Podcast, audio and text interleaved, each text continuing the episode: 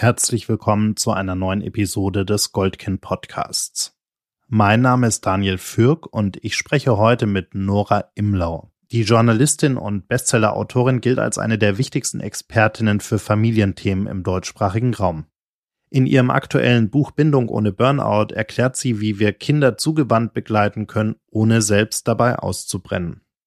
Ich wollte von ihr wissen, wie genau das funktioniert und wie wir unseren eigenen Kompass in der Erziehung unserer Kinder finden können. Für mehr Informationen zum Thema Erziehung empfehle ich auch die Episode mit Nicola Schmidt, die wir am 4. Januar genau in diesem Format hier veröffentlicht haben.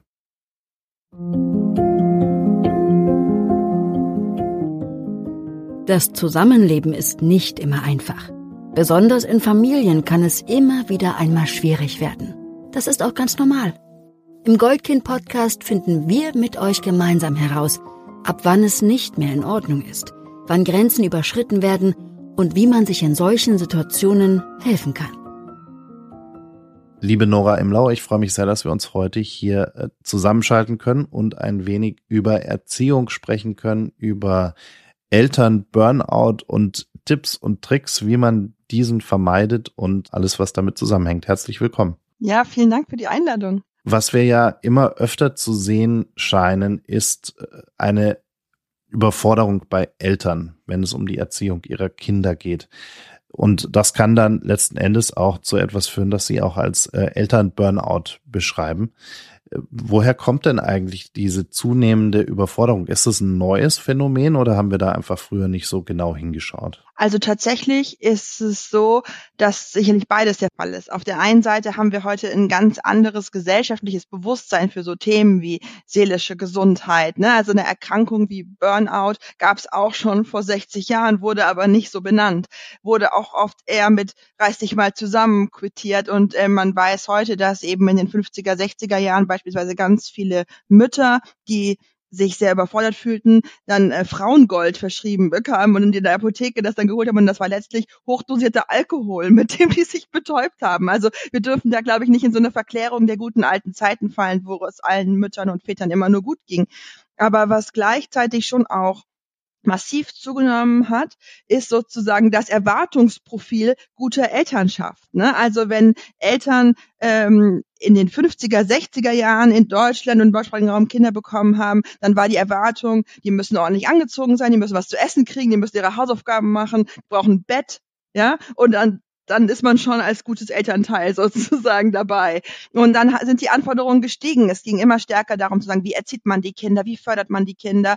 Ähm, aber erst so in den letzten 20 Jahren ist so nach und nach immer stärker diese Idee von Eltern als Emotionscoaches ihrer Kinder so in die ähm, Mainstream-Erziehung eingeflossen, dass wirklich Eltern nahegelegt wird zu sagen, lerne jedes Kind individuell kennen, erkenne alle seine Stärken und Schwächen und fördere es ganz maßgeschneidert und reguliere deine eigenen Emotionen, während du deinem Kind beibringst, seine Emotionen zu regulieren. Werde nicht laut, schimpfe nicht, erpresse nicht, drohe nicht, strafe nicht, was alles total wertvolle und wichtige Impulse sind, die aber eben auch ein viel aufwendigeres Erziehungsverhalten dann äh, bedeuten, als wenn ich sage, geh mir aus den Augen und komm raus, wenn du wieder lieb sein kannst. Ähm, und das ist natürlich wichtig und gut. Also ich unterstütze das zu 100 Prozent, dass Eltern heute sozusagen achtsamer, wertschätzender, ne, positiver mit ihren Kindern umgehen wollen. Aber die Ressourcen, die das braucht und auch dieses Umlernen, weil viele ja selbst noch anders groß geworden sind,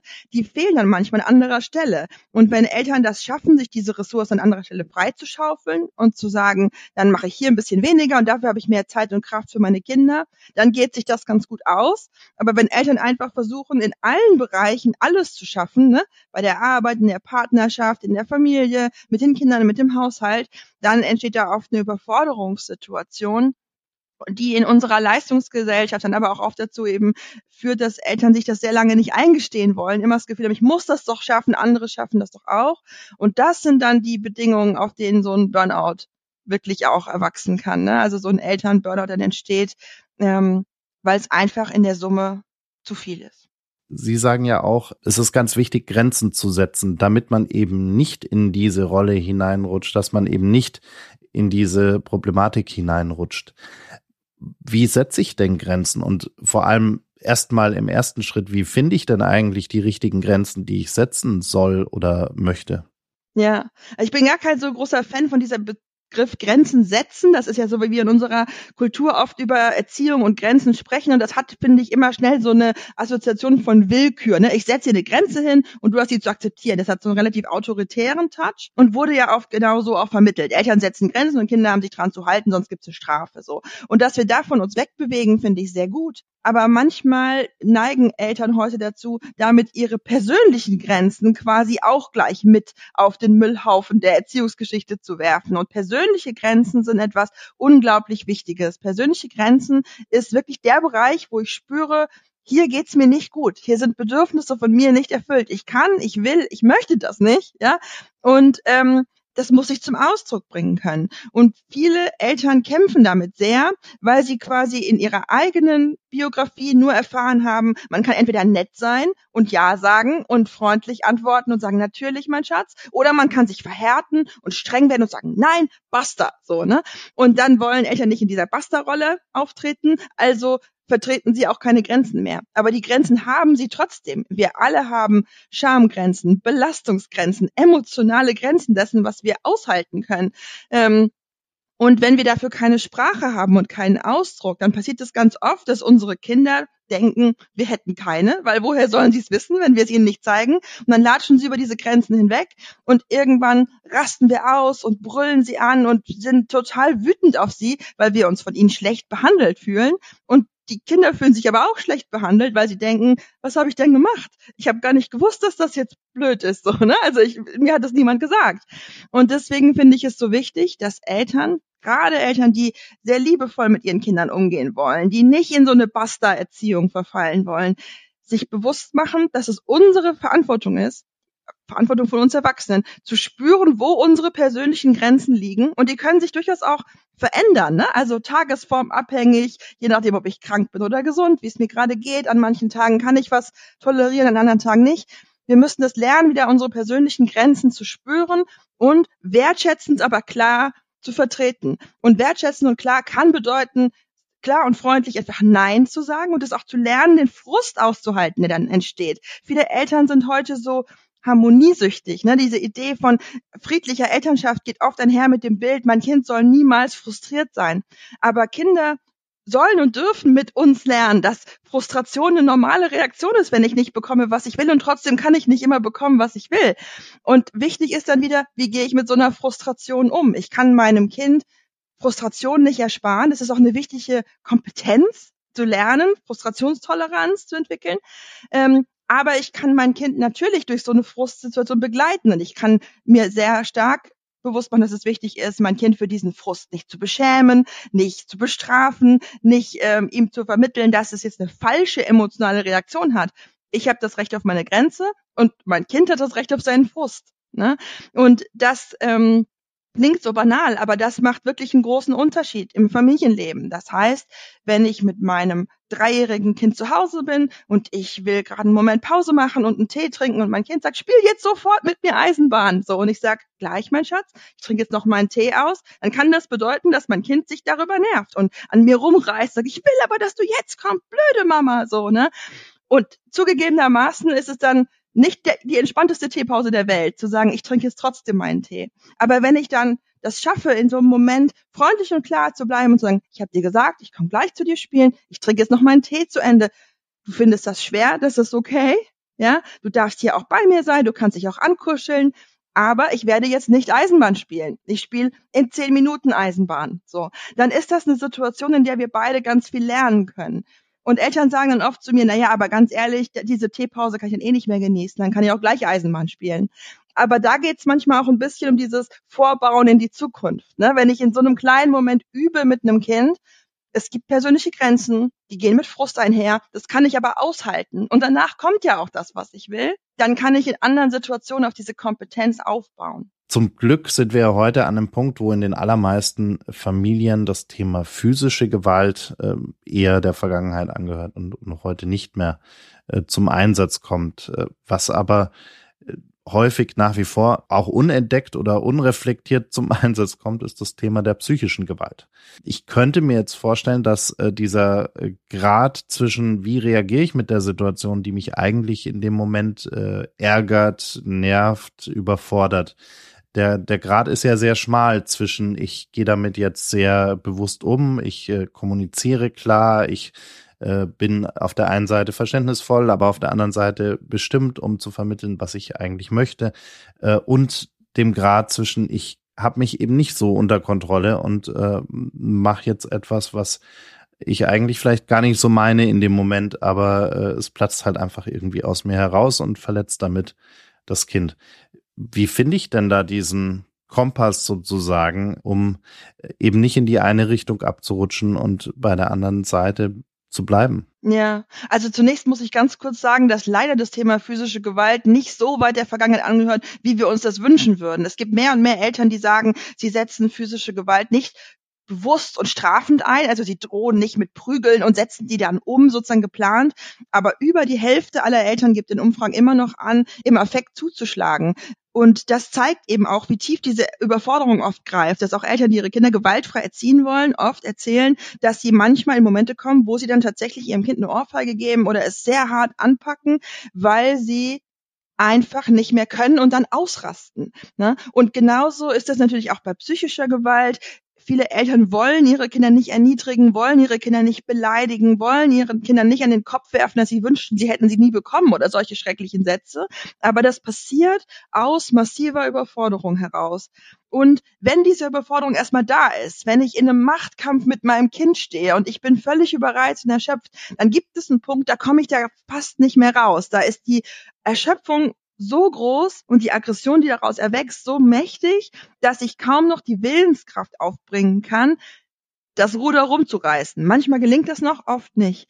Und es ist mir wichtig, ganz klar zu sagen, dass Menschen, die so ausrasten, auch Menschen, die dann körperlich oder psychisch gewaltvoll werden, keine schlechten Menschen sind. Ihr Verhalten ist schlimm. Und wirklich auch nicht zu beschönigen. Das ist auch für Kinder eine schlimme Sache, so eine Gewalterfahrung zu machen. Aber dahinter stehen keine Eltern, die sadistisch sind, sondern dahinter stehen Eltern, die überfordert sind und denen selbst ganz schlecht geht und die oft dann auch massive Schuldgefühle danach haben.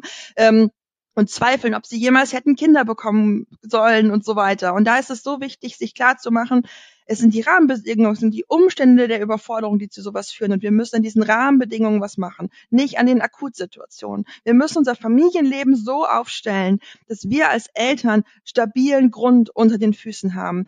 Wir müssen schauen, dass unsere eigenen Bedürfnisse zählen und Raum bekommen. Und mir ist völlig klar, dass das schwierig ist auf dem Familienleben, gerade wenn vielleicht noch Geldnöte dazukommen, eine gesundheitliche Problematik dazu kommt, ich vielleicht mehrere kleine Kinder habe, die alle fordernd sind oder ein Kind, das mich sehr fordert. Ne? Es gibt nicht einen Kriterienkatalog, der erfüllt sein muss, damit ich mich überfordert fühlen darf.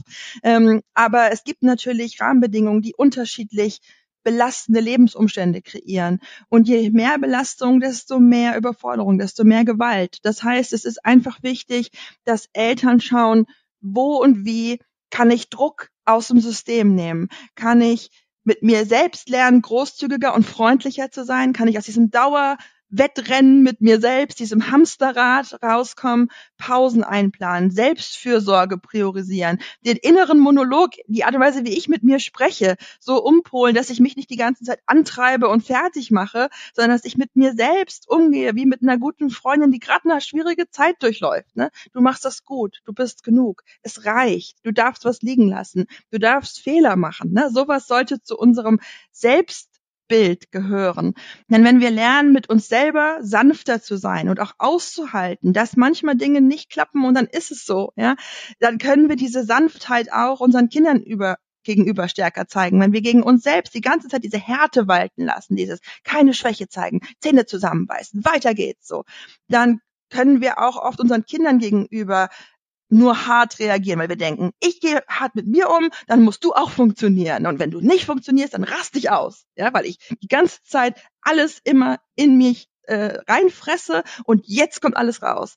Das heißt, letztlich ist das eine große Übung in ähm, einem psychisch gesunden Umgang mit sich selbst, dass man sozusagen einen Alltag kreiert, der Raum lässt dafür, dass es uns miteinander gut gehen kann und dass es uns mit uns selbst gut gehen kann.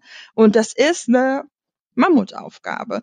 Ähm, aber das ist der Weg daraus. Und natürlich gibt es kleine Schritte, die man erstmal machen kann. Man kann sich wirklich gerade für solche Situationen, wo man weiß, manchmal raste ich einfach aus, sowas wie einen Notfallplan zurechtlegen. Zu sagen, okay, ich habe noch nicht mein ganzes Leben umgestellt, so dass alle meine Bedürfnisse mehr Raum bekommen. Aber wenn ich das nächste Mal merke, dass in mir diese immense Wut aufsteigt, dann gehe ich aus dem Zimmer. Dann gehe ich einfach raus. Ich gehe aus der Situation. Oder ich kann mir einen Plan zurechtlegen und sagen, wenn mich mein Kind total fertig macht und ich bin kurz davor, es durchzuschütteln, dann mache ich ihm irgendein Video an, das soll irgendwas gucken und ich gehe auf den Balkon oder in mein Schlafzimmer oder wenn mein Kind älter ist, einen Moment aus dem Haus und gehe um den Block, ja, äh, und ich lege mir diesen Plan zurecht und egal was passiert, ich setze diesen Plan um, einfach um eine Deeskalation bewirken zu können.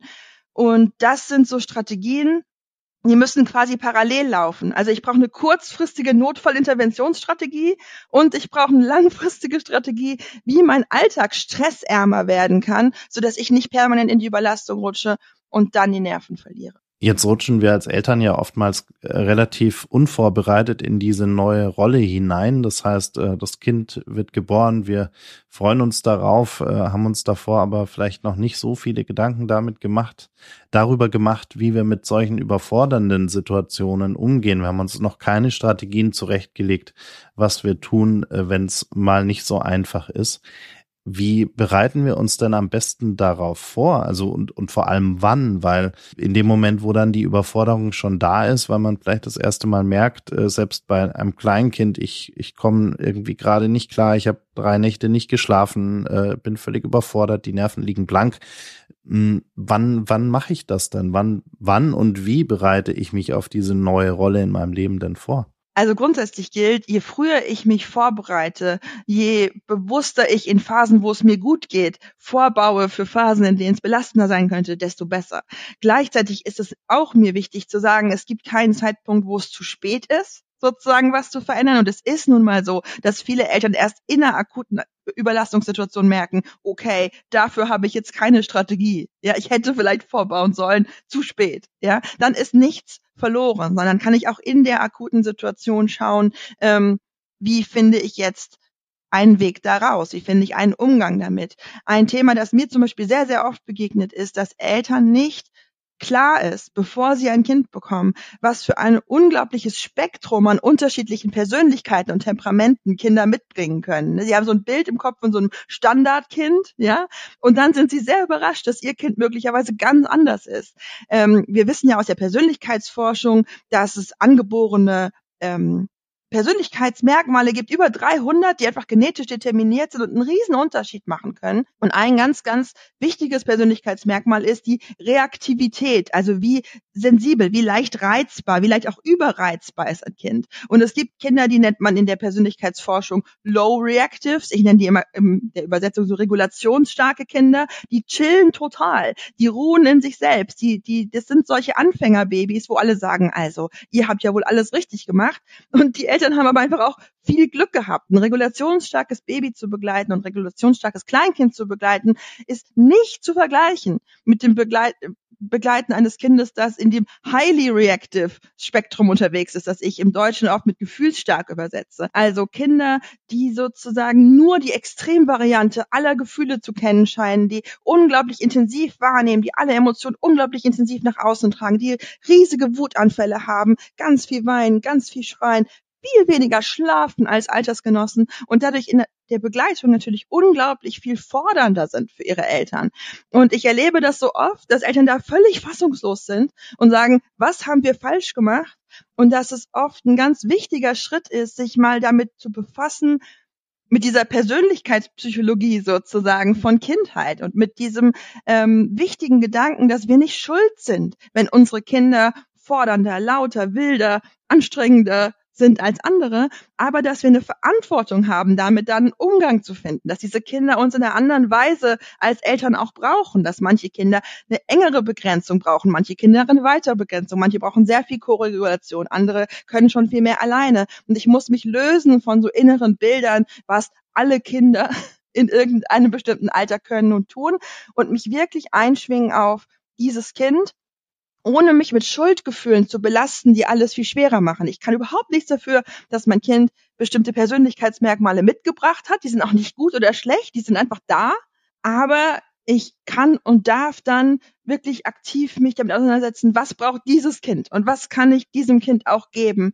Und ich habe ja zum Beispiel so Bücher geschrieben über gefühlsstarke Kinder, genau aus dem Grund, weil viele Eltern quasi sagen, ich brauche eine Art Gebrauchsanweisung für ein Kind, das so viel braucht. Und dann, wenn ich einen gewissen Plan habe, eine gewisse Idee habe, deswegen verhält sich mein Kind so, das kann ich tun, dann lässt die Überforderung auch nach. Ne? Wenn ich die ganze Zeit in so einer Schleife drin hänge und denke, irgendwas stimmt nicht mit meinem Kind, ich muss irgendwas falsch gemacht haben, mein Kind ist nicht normal, ich bin nicht normal, so, ähm, dann kommt so eine ganz destruktive Dynamik zustande, wo ich versuche, das Kind zu verbiegen und dann frustriert bin und dann äh, entstehen eben eher solche Situationen, in denen es dann auch wirklich teilweise zu Übergriffen kommt. Gerade unsere Generation ist ja oft mit Eltern aufgewachsen, die äh, überfordert waren, ohne es vielleicht äh, so aktiv zu reflektieren, wie man es heute macht, die auch teilweise mit Eltern aufgewachsen sind, äh, die äh, auch traumatisiert waren, die äh, vielleicht sogar gewalttätig waren. Und das hat dazu geführt, dass, dass unsere Elterngeneration auch selbst teilweise zumindest mal sehr geprägt ist von dieser Erziehungsmethodik sozusagen, vielleicht sogar gar traumatisiert ist von dem, was äh, dort geschehen ist in dieser Zeit, äh, als man selbst Kind oder Jugendlicher war. Wie geht man denn mit diesen Erfahrungen um? Weil gerade diese Verhaltensmuster unserer Eltern prägen uns ja irgendwie auch, sind die oftmals die einzige Erfahrung, die wir selbst mit dem Thema Erziehung gemacht haben, aktiv. Was tun wir denn, damit wir nicht in diese Muster hineinrutschen? Ja, das ist ein ganz wichtiger Punkt. Ne? Also die Art und Weise, wie unsere Eltern mit uns umgehen, ist wie eine Art Blaupause für unsere Vorstellung von Eltern-Kind-Beziehung. Selbst wenn wir darauf gar nicht bewusst zurückgreifen können, ist es oft so, dass wir in Stresssituationen reproduzieren, was wir kennen. Und unsere Eltern waren ja sozusagen in weiten Teilen die Kinder der Kriegskinder sozusagen. Das heißt, die sind äh, großgezogen worden, eben auch von Menschen, die schwere seelische Verletzungen oft mit sich rumgetragen haben, auch schon versucht haben, Dinge anders und besser zu machen, aber noch sehr in in autoritären Mustern gefangen waren. Und in der Generation unserer Eltern war es oft so, dass sehr viele Eltern schon versucht haben, diese ganz autoritäre Erziehung ihrer Eltern nicht zu reproduzieren, äh, freundschaftlicher, zugewandter, demokratischer letztlich zu agieren, aber dann gerade in Stress- und Belastungssituationen diese sehr autoritären, teilweise auch gewaltvollen Muster zurückgefallen sind, was sich psychologisch erklären lässt, was trotzdem aber für uns als Kinder, wenn ich jetzt mal so kollektiv sprechen darf, sehr traumatisch teilweise war, gerade weil man auch manchmal nicht so richtig wusste, woran man ist. Ne? Also man dachte so, meine Eltern sind eigentlich ganz nett, aber manchmal auf einmal gar nicht mehr. So, das haben ganz, ganz viele erlebt. Und das ist so dieses typische Kinder der Kriegskinder erziehen ihre Kinder Phänomen. Und wir sind jetzt die Enkel der Kriegskinder sozusagen, ne, weil wir in diesen Generationen weiterdenken wollen.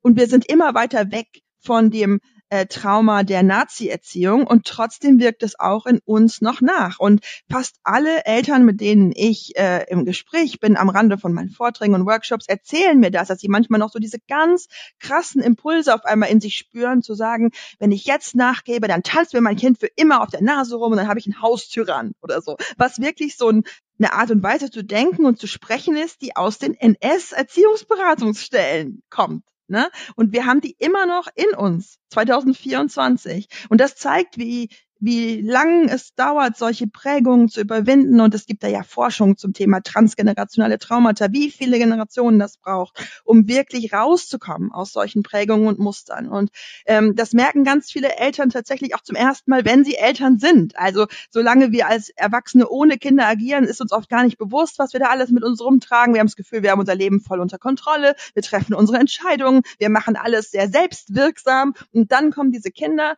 und reißen so viel auf, so viel alte Wunden, die treffen so viel wunde Punkte. Kinder können uns ja unglaublich triggern. Ne? Wenn ein Kind dann uns beispielsweise beschimpft und so sagt, du bist so eine blöde Mama, was total normal ist bei einem Kind in der Autonomiephase, dann kann das so wehtun, wenn ich eben als Kind auch beschimpft worden bin und auf einmal rutsche ich dann emotional wieder an so einen Ort, als wäre ich selber drei Jahre alt. Und dann stehen sich quasi zwei Dreijährige gegenüber und verletzen sich gegenseitig. Und wo ist jetzt bitte die erwachsene Person, die diese Situation regelt? Ja. Und das ist eine unglaubliche Herausforderung, manchmal emotional an dem Punkt zu sein, wieder drei zu sein und trotzdem die erwachsene Person sein zu müssen, die jetzt anders reagiert, die nicht einfach zurückhaut, ja, und sagt selber blöd. So. Ähm, und in gewisser Weise ist Elternschaft in dieser Hinsicht ein unglaublicher Selbsterfahrungstrip. Man lernt viel über sich, man kann auch viel heilen, man kann auch viel ähm, gut machen, was nicht gut war. Und gleichzeitig ist es nicht die Aufgabe unserer Kinder, unsere Therapeutin oder Therapeuten zu sein. Ne? Und wir können auch nicht erwarten, dass die auf unsere ganzen wunden Punkte Rücksicht nehmen und da nicht draufhauen, sondern das ist sozusagen ihre kindliche Bestimmung, zu spüren, da ist irgendwas bei meinen Eltern, da will ich noch mal mehr zu wissen, da will ich auch graben, da will ich gucken, was da los ist, da scheint irgendwas zu sein. Und das kann ganz schön herausfordernd sein. Ich weiß, dass viele Eltern gerade Eltern, die da wirklich auch schwierige Erfahrungen im Gepäck haben. Ne? Wir sind ja jetzt auch kein Kollektiv, die alle die gleichen Erfahrungen gemacht haben, sondern es gibt ja unglaublich unterschiedliche Erfahrungen. Also als Eltern, die schwierige Erfahrungen im Gepäck haben, oft sehr davon äh, profitieren, wirklich sich auch professionelle Unterstützung zu holen. Viele Eltern machen in den ersten Lebensjahren ihrer Kinder mal eine Therapie, um einfach aufzuräumen mit ihren eigenen Kindheitsthemen, um dann ihren Kindern gegenüber unbelasteter äh, auftreten zu können. Manche gehen in eine Erziehungsberatungsstelle oder gönnen sich sozusagen auf eigene Kosten mal einfach ein Gespräch mit einer Coachin oder einem Coach, um so Themen für sich zu sortieren. Manche Menschen schaffen das auch der, durch die Auseinandersetzung mit Büchern, Podcasts, ne, also irgendwelchen Medien, in denen einfach nochmal Themen erklärt werden, im Austausch mit Freundinnen und Freunden, im Rahmen ihrer Partnerschaft. Das erlebe ich ganz oft, dass es was sehr, sehr gewinnbringendes sein kann, wenn Eltern sich zusammensetzen und wirklich auch unterhalten über die Prägung ihrer Kindheit. Was war bei uns anders? Was war gleich? Welchen Rucksack schlepp ich mit mir rum? Welchen schleppst du mit dir rum? Und dann kann man nämlich auch wirklich sich gegenseitig teilweise so ein bisschen Heilung geben. Und ich erlebe das manchmal, dass dann erwachsene Menschen in Tränen ausbrechen, wenn ich denen sage, was sie da als Kind erlebt haben, das war nicht okay. Das war nicht in Ordnung, dass ihre Eltern das zu ihnen gesagt haben oder das mit ihnen gemacht haben. Und ganz viele springen dann gleich in so ein Rechtfertigungsding und sagen, aber sie sind trotzdem nette Eltern. Und äh, die haben das Beste gemacht, was sie konnten. Und die hatten es halt auch schwer. Und wenn ich dann so ein bisschen beharre und sage, das glaube ich ihnen, ich spreche gerade gar kein Werturteil über ihre Eltern, aber es war nicht okay, dass die sie allein gelassen haben mit ihren großen Gefühlen, dass sie sie ins Zimmer geschickt haben, wenn sie wütend waren. Das war nicht in Ordnung. Das haben sie nicht verdient. So, dann merkt man, wie viel das in den Menschen bewegt. Und wenn, wenn Leute da an so einen Punkt kommen können, sich auch innerhalb von einer Partnerschaft zum Beispiel, sich gegenseitig diese Botschaften zu geben und sich gemeinsam auch darauf zu verständigen, wir wollen das anders machen. Unser Kind soll nie das Gefühl haben, dass seine Gefühle falsch sind. Unser Kind soll sich bei uns sicher fühlen und geborgen und immer zu uns kommen können, ohne Angst vor Strafe. Dann ähm, kann das ja verbindend sein und kann das eben auch im besten Sinne so ein Circle Breaker Gefühl erzeugen, ne? im Sinne von diese Muster, diese Prägungen, die enden hier. Das ist jetzt Schluss. So. Und gleichzeitig darf man sich damit nicht überfordern. Ich erlebe das immer wieder, dass Eltern sagen, bei mir hört alles Autoritäre einfach auf. ich habe das jetzt verstanden, das ist doof, das mache ich nicht. Und dann machen sie sich total fertig, wenn sie doch mal wieder laut geworden sind oder doch mal wieder geschimpft haben. Und wir müssen uns einfach klar machen, dass dieses Überwinden von autoritären Prägungen, die über Jahrhunderte unsere Gesellschaft ne, dominiert haben in Erziehungsfragen, eine Aufgabe wiederum für Generationen ist. Wir als Eltern können den nächsten besten Schritt tun und das ist wichtig, dass wir es tun. Aber wenn wir es in acht von zehn Fällen schaffen, uns so zu verhalten, wie wir es gerne wollen, sind wir schon super dabei. Und wenn wir es in zwei von zehn Fällen schaffen, ne, ist es immer noch ein ganz großer Fortschritt. Und es ist normal, leider, im Elternsein, dass wir immer wieder Dinge tun, die wir nicht gut finden, dass wir uns entschuldigen müssen bei unseren Kindern, dass wir auch unseren Kindern zeigen können und dürfen, dass wir unperfekt sind, dass wir Fehler machen, dass wir strugglen mit eigenen Prägungen. Ähm, und allein dieses Verantwortung übernehmen, und den Kindern auch signalisieren, das war nicht deine Schuld, sondern das war auch nicht meine Schuld. Es war einfach ein Thema, das jetzt hochgekommen ist. Es tut mir leid. Lass uns jetzt wieder uns vertragen. Was kann ich tun, damit das jetzt wieder heilen kann? Ähm, das ist alles, was wir tun können. Also auch generell mehr Offenheit mit den Kindern, dass man auch einfach mal ausspricht. Ich bin gerade äh, überfordert oder es strengt mich gerade an äh, in dieser Situation. Ähm, gehen wir damit offen um? Also hilft es auch? Also es ist ein Balanceakt ein bisschen, weil wir aufpassen müssen, dass unsere Kinder nicht in so eine Rolle rutschen, dass sie das Gefühl haben, sie müssen auf uns aufpassen oder sie müssen quasi die Elternrolle für uns einnehmen. Ne? Also wenn ich ein kleines Kind habe und ich spiegel dem die ganze Zeit, oh, heute ist es wieder so anstrengend mit dir und ich bin so erschöpft und die Mama ist jetzt so traurig, dass es so anstrengend ist mit dir, ne? dann geht das schnell in so eine manipulative Richtung, dass dann das Kind das Gefühl hat, oh Gott, ich bin zu anstrengend, jetzt muss ich was ändern an mir, damit meine Mama nicht so erschöpft ist. Ähm, das müssen wir vermeiden. Gleichzeitig dürfen unsere Kinder sehr wohl das ganze Spektrum unserer Emotionen mitbekommen. Die dürfen hören und sehen, heute bin ich müde, heute bin ich genervt, heute hatte ich einen anstrengenden Tag bei der Arbeit, ne, heute geht's mir nicht so gut oder so.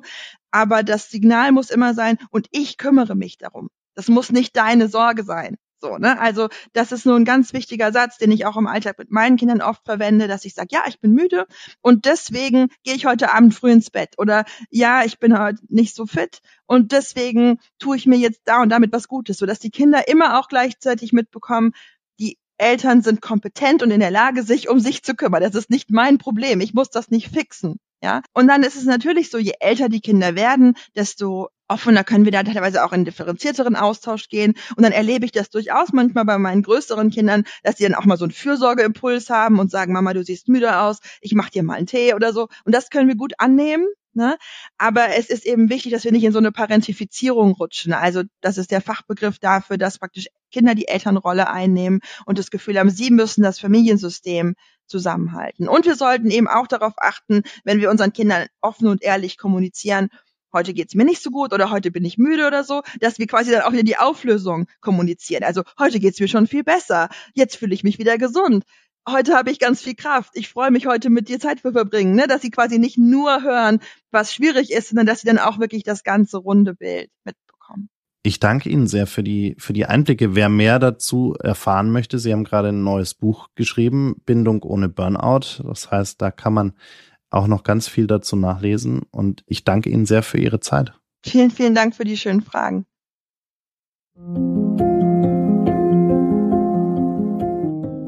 Vielen Dank fürs Zuhören. Wenn dir diese Episode des Goldkind Podcasts gefallen hat, Folge uns bei Spotify, Apple Podcasts oder wo auch immer du gerne Podcasts hörst. Unter goldkind-stiftung.com findest du weitere Informationen und hilfreiche Tipps und Tricks für die herausforderndsten Situationen des Zusammenlebens.